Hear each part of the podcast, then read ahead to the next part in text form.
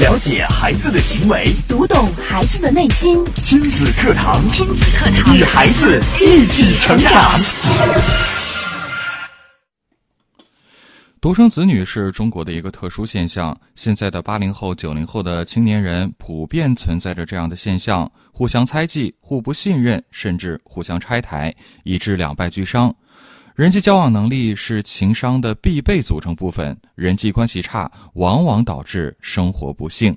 很多家长会有这样的疑惑：孩子人缘不好该怎么办？今天的节目为你揭晓答案。亲子课堂今日关注：孩子人缘不好怎么办？主持人潇潇、袁明阳，欢迎关注收听。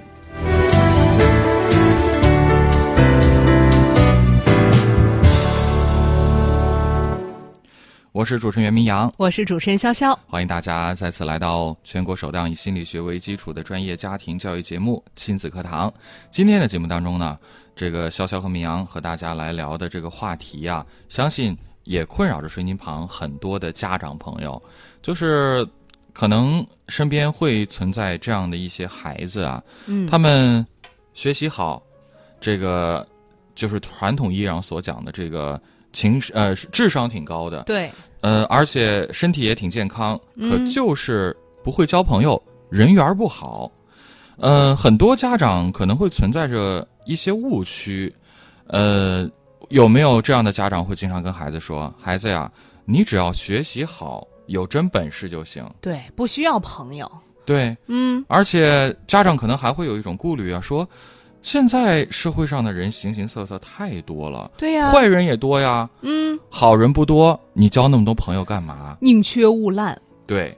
与其交到坏朋友，还不如就你自己挺好的。是，就像我们刚刚所说的，其实独生子女真的是中国的一个特殊现象。呃，八零后、九零后的很多人呀，家里边真的就只是一个人，是，也就是近几年才开始逐渐放开放开这个二孩之后啊，嗯，可能这个家庭的成员才又多了起来。当然，呃，不可否认，八零后、九零后这一代人。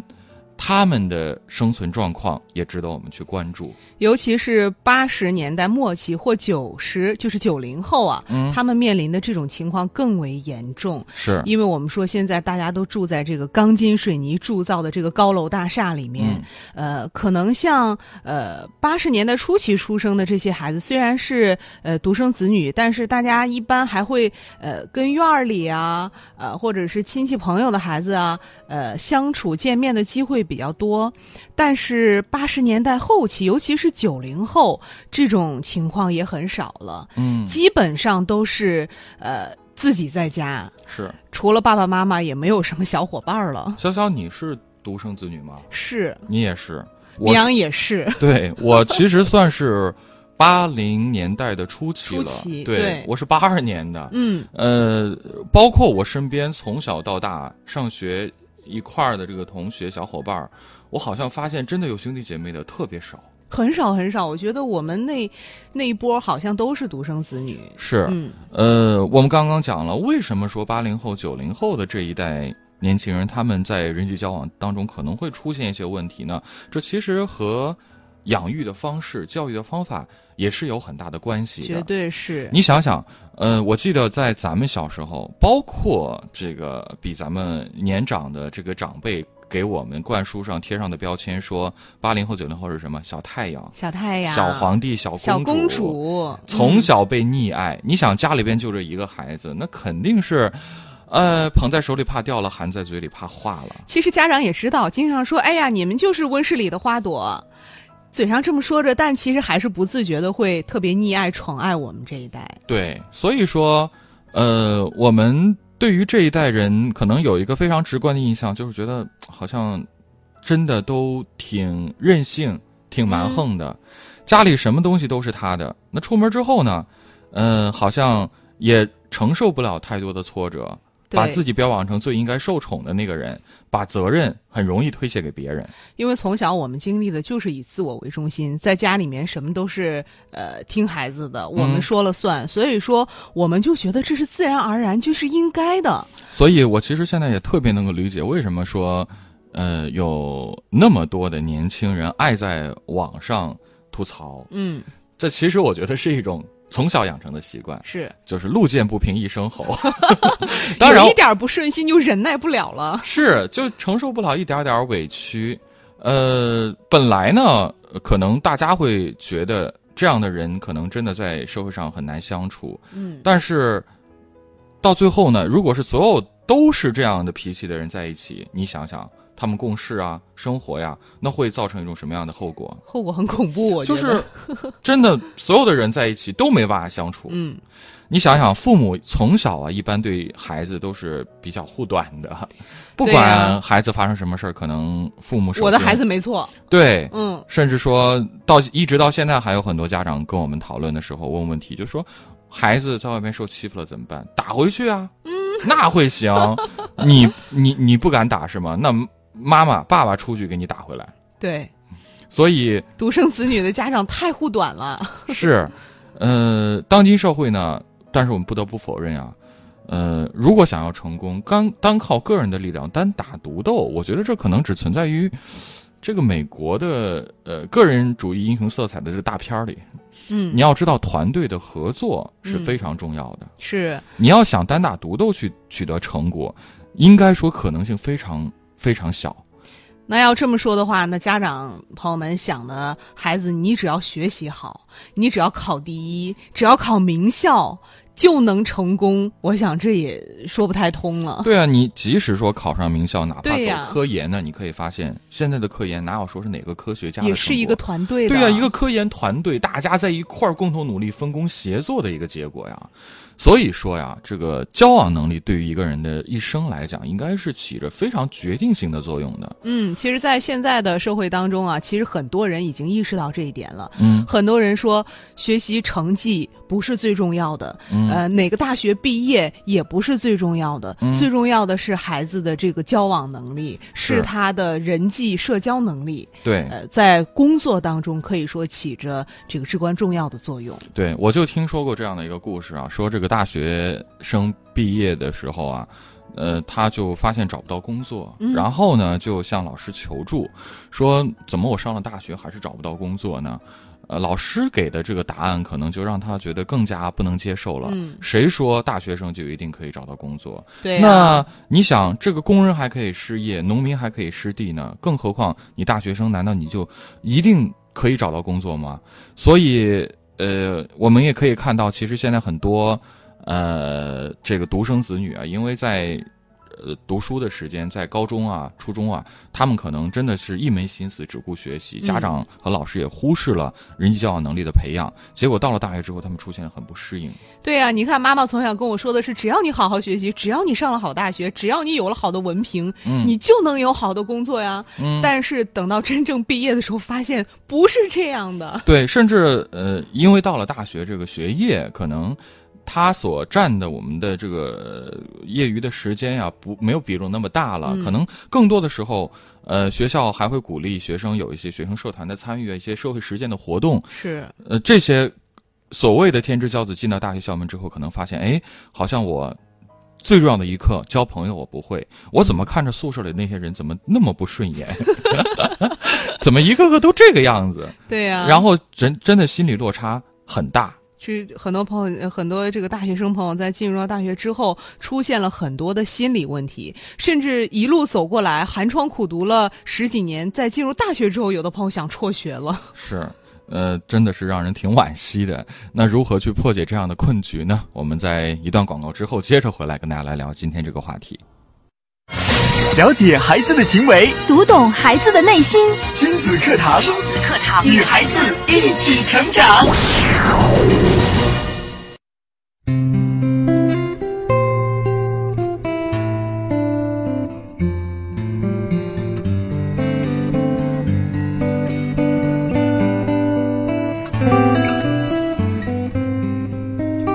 好，继续回到正在播出的亲子课堂啊，今天的亲子课堂，潇潇和明阳跟大家带来的话题：孩子人缘不好怎么办？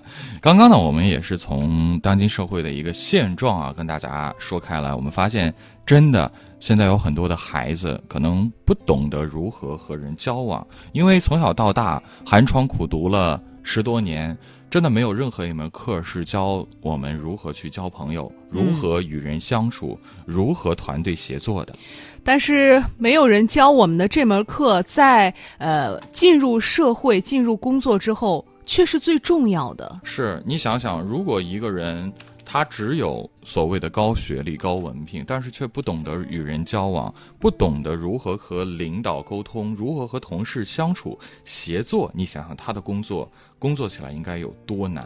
如果说在恋爱结婚之后，他不懂得跟爱人相处，嗯有了孩子之后又不知道怎么该正确的跟孩子相处，我想这个家庭也会过得一团糟糕。应该说，这应该是一个处处碰壁的人生的一个典范了。是，走到哪里可能都觉得呃挺难的，怎么觉得全世界都在与我作对？哎，其实这样的人我觉得还不少。有，平时我们在电视剧里也会看到啊，是一个人处处碰壁，感觉哎呦，他怎么这么倒霉？怎么事事不顺心？包括他自己也觉得很委屈啊！呀怎么全世界都和我过不去？咱们每个人看我都不顺眼，我到底怎么了？我招谁惹谁了呀？嗯，世界还是同一个世界，对，所以说，真的，我们说，呃，交往的能力、交朋友的能力、情商，其实还真的挺重要的。是情商这个概念，其实大家应该不算陌生了。嗯情商相对于这个智商 IQ，它叫 EQ 啊，又称为情绪智力，也是心理学家们提出的一个和智商相对应的概念。它主要指的是人在情绪和情感，包括意志和耐受挫折等方面的一个品质。那情商的高低啊，对孩子能否取得成功也起着重大的影响作用。嗯，那情商到底会包括哪些内容呢？一个就是认识自身的情绪，因为只有认识自己，才能成为自己生活的主宰。嗯还有就是能妥善管理自己的情绪，也就是说能够调控自己，要自我激励，因为它能使人走出生命当中的低潮，重新出发。第三呢，就是认知他人的情绪，这才是与他人正常交往、实现顺利沟通的基础，加强人际关系的协调，也就是和，呃，也就是领导和管理能力。是，其实大家刚刚听到情商包含的这三个层面，也是三个维度啊。对，第一是认识自己的情绪，第二是可以掌控、妥善处理自己的情绪，第三是可以认识到他人的情绪，由内而外。这样的话，我们把自己和自己的关系、自己和世界、自己和他人的关系全部处理好了，我相信这样的一个人应该是一个 情商特别高的人。嗯，也应该是一个社交能力强，并且呃非常乐观，不易陷入恐惧或伤感的人。对，而且呃，我相信拥有较高情商的人也一定对事业会很投入。呃，别人对他的评价，为人正直啊，富有同情心啊，呃，他的情感丰富细腻，但是却不越规矩。无论是独处还是和其他人在一起的时候，都能够让大家觉得非常的开心和快乐。嗯，呃，我们身边其实真的有这样的人，是吧？大家都愿意和他去交往，觉得哎，跟他相处挺轻松、挺自在的，没有什么压力和束缚。呃，一个人是否具有比较高的情商啊？呃，我们说他真的和大家在童年时候的教育和培养有着非常密切的关系。所以我们说，如果想培养高情商，应该从小开始。从小开始，所以呃，我们亲子课堂的听众，这些爸爸妈妈们啊，呃，选择我们的节目，那我觉得我们也要跟大家来说一说，嗯到底怎样培养孩子的高情商？是嗯我们先来从科学的角度分析一下人的左右大脑。哦，呃，有人说，呃，这个人自信、快乐和富有创造力，呃，它是源于他们的右脑非常的发达。嗯，那我们想说说看，左脑和右脑到底有哪些区别？左脑里边会有一些什么样的特点呃、特点呢？嗯它包括了世俗、理智、线性的、批判的、有思想的、有分析的、悲情的、自卑的成分在里面。而右脑，呃，它所蕴含的这些功能可能就跟左脑有不同之处了。呃，右脑里边掌控的有灵性的、感性的，同时并进的，包括有建议性的，也就是我们说赞美性的，有艺术的气质，综合的功能，包括有快乐和自信的情绪在里面。嗯，那看来左脑和右脑真的是不同的分工啊。是嗯呃，我们说情商当中的感受、理性、运用、表达和调节情感也和右脑有关，而创造力呢，一定是左脑和右脑的结合体。嗯，我们说就是我们大部分人啊，一般人都是左脑会发达一些，是，而且我们说好像男性是不是好像左脑要比女性更为发达，更发达？嗯他们好像更更善于一些理性的思考、逻辑的推理。嗯但是可能女性在这个人际交往方面啊，包括他们的情感情绪方面，好像就是一个润滑剂，更容易和人交往。嗯，所以你看，呃，很多做客服的是女性，而不是男性。对。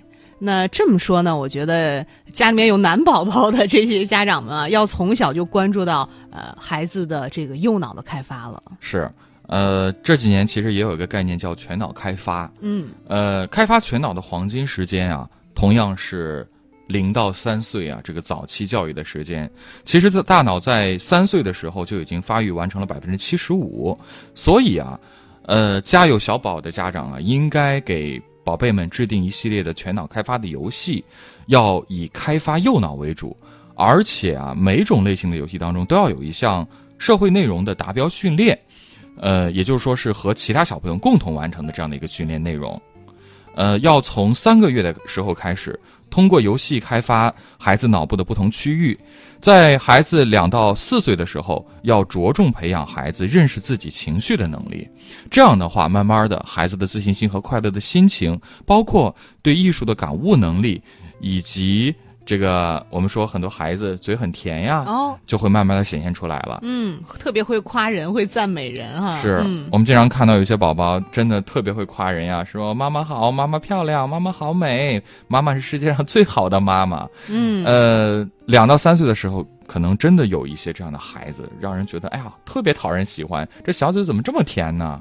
所以说，我们说零到三岁或零到六岁啊，是呃培养孩子感情学习能力的非常关键的时期。是这段时间呀，积累的情感经验对孩子一生都有非常持久的影响。是我们说刚刚说到了给孩子做一些这个开发脑部的这个游戏，那其实我们在日常的生活当中，除了刻意的来给孩子设置这么一些环节，呃，更多的对孩子影响更大、更深的，应该就是家长的言谈举止了。是家长要时刻的对照一下自己的言行。我们说孩子其实就是家长的一面镜子。孩子小时候其实就是完全在模仿家长。对情商不高的孩子，我们绝对可以推断出这个家长的情商肯定也不高。呃，要限制哪些话不能当着孩子的面说，嗯比如说有些当父母的呀，呃，真的越就是特别爱在家里边，或者说在吃饭的时候，呃，论这个呃张家长李家短的，比如说谁的衣服难看啦，谁的身上难闻啦，谁不是好人啦，你想想看，当你每天在家里关注的、讨论的全都是这样的事情的时候，你想想孩子听到之后，他会形成一个什么样的性格呢？孩子觉得，哎呦，我怎么听到的都是不好的，嗯。都是负面的，嗯。都是在否定别人的。是。你想想看，如果孩子也习得了这样一种行为，那他从小肯定也是用和你一样挑剔的眼光、排斥的眼光、负面的眼光去看待周遭的人和事。嗯，那我们试想一下，如果是在一个家庭里面，如果是在呃这个晚饭或休闲的时间，这个家人的呃言谈嗯都是像刚才米阳说到那样，都是在批评，嗯，会是怎么样一种情景呢？我们来演示一下，嗯就是比如说在这个呃家里边吃饭的时候，妈妈先说话了。好，妈妈说，我们单位的小王今天穿了一条裙子，难看死了，她还在那臭美。哎呀，没错，她老公还在我们单位呢，每天像个哈巴狗一样，见领导就低头弯腰的，非常讨厌这种人。孩子听到之后会怎么说？嗯，就是他们的孩子在我们学校那也是没人搭理的，他太难看了。哎，这看起一家来人也真真是没谁了。对，看起来好像也真的是挺挺和谐的，观点很统一。观点一致。我们再来换另外一种情形啊，呃，如果呃家里边是这样的一种对话模式，会出现什么样的结果呢？嗯，哎，我发现小王老师越来越漂亮了。哎呀，不仅是小王老师啊，我发现其他老师也越来越漂亮了，我都认不出来了。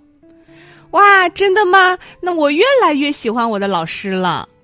哎，你看这样的一个对话，给孩子造成的是什样什么样的影响呢？嗯，瞬间感觉这一家都笼罩着是非常温馨和谐的，好像哎，每个人头上都有一个太阳。对，好，呃，这是家长的言语啊，会影响到孩子。那我们接下来稍事休息啊，进一段广告，广告之后接着回来跟大家来聊，到底如何去培养孩子的高情商。了解孩子的行为，读懂孩子的内心。育儿亲子随身听，全国首档以心理学为基础的专业家庭教育节目《亲子课堂》，每天上午十点到十一点，FM 九三一，AM 七幺幺，郑州经济广播，欢迎收听。典型的教育问题，家长的普遍困惑，先进的理念讲解，有效的技巧传授，亲子课堂，为人父母者的必修课程，让您轻松玩住孩子，成就孩子的一生。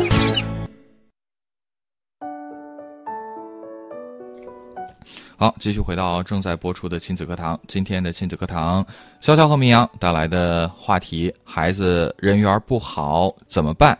我们呢？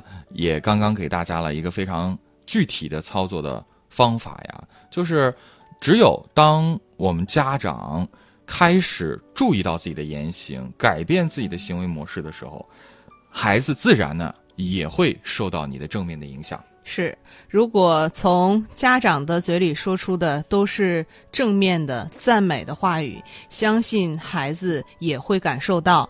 那我们说。这个说正面的话，或者是赞美别人，光在家里赞美，如果说小伙伴们听不到，那这样的话，我觉得效果也不好啊。是，呃，包括我们在跟孩子做指导的时候，也其实可以做一些比较具体的一些方法和步骤。比如说，你可以让孩子在呃纸上写下他不喜欢的人和事，分成两部分。第一部分是可以改变的，第二部分是不可以改变的。我们首先解决可以改变的部分，然后再看有没有可能把不可以改变的部分转移到可以改变的这当中的可能，最后再把不能改变的当中的这些事和人给放弃掉。这是一个非常好的方法，循序渐进，而且有目标。呃，我们说啊，孩子在。入了小学之后啊，嗯，他的生活环境和人际关系会带来不小的挑战。对，孩子真的要开始独自去面对生活中的每一件事情了。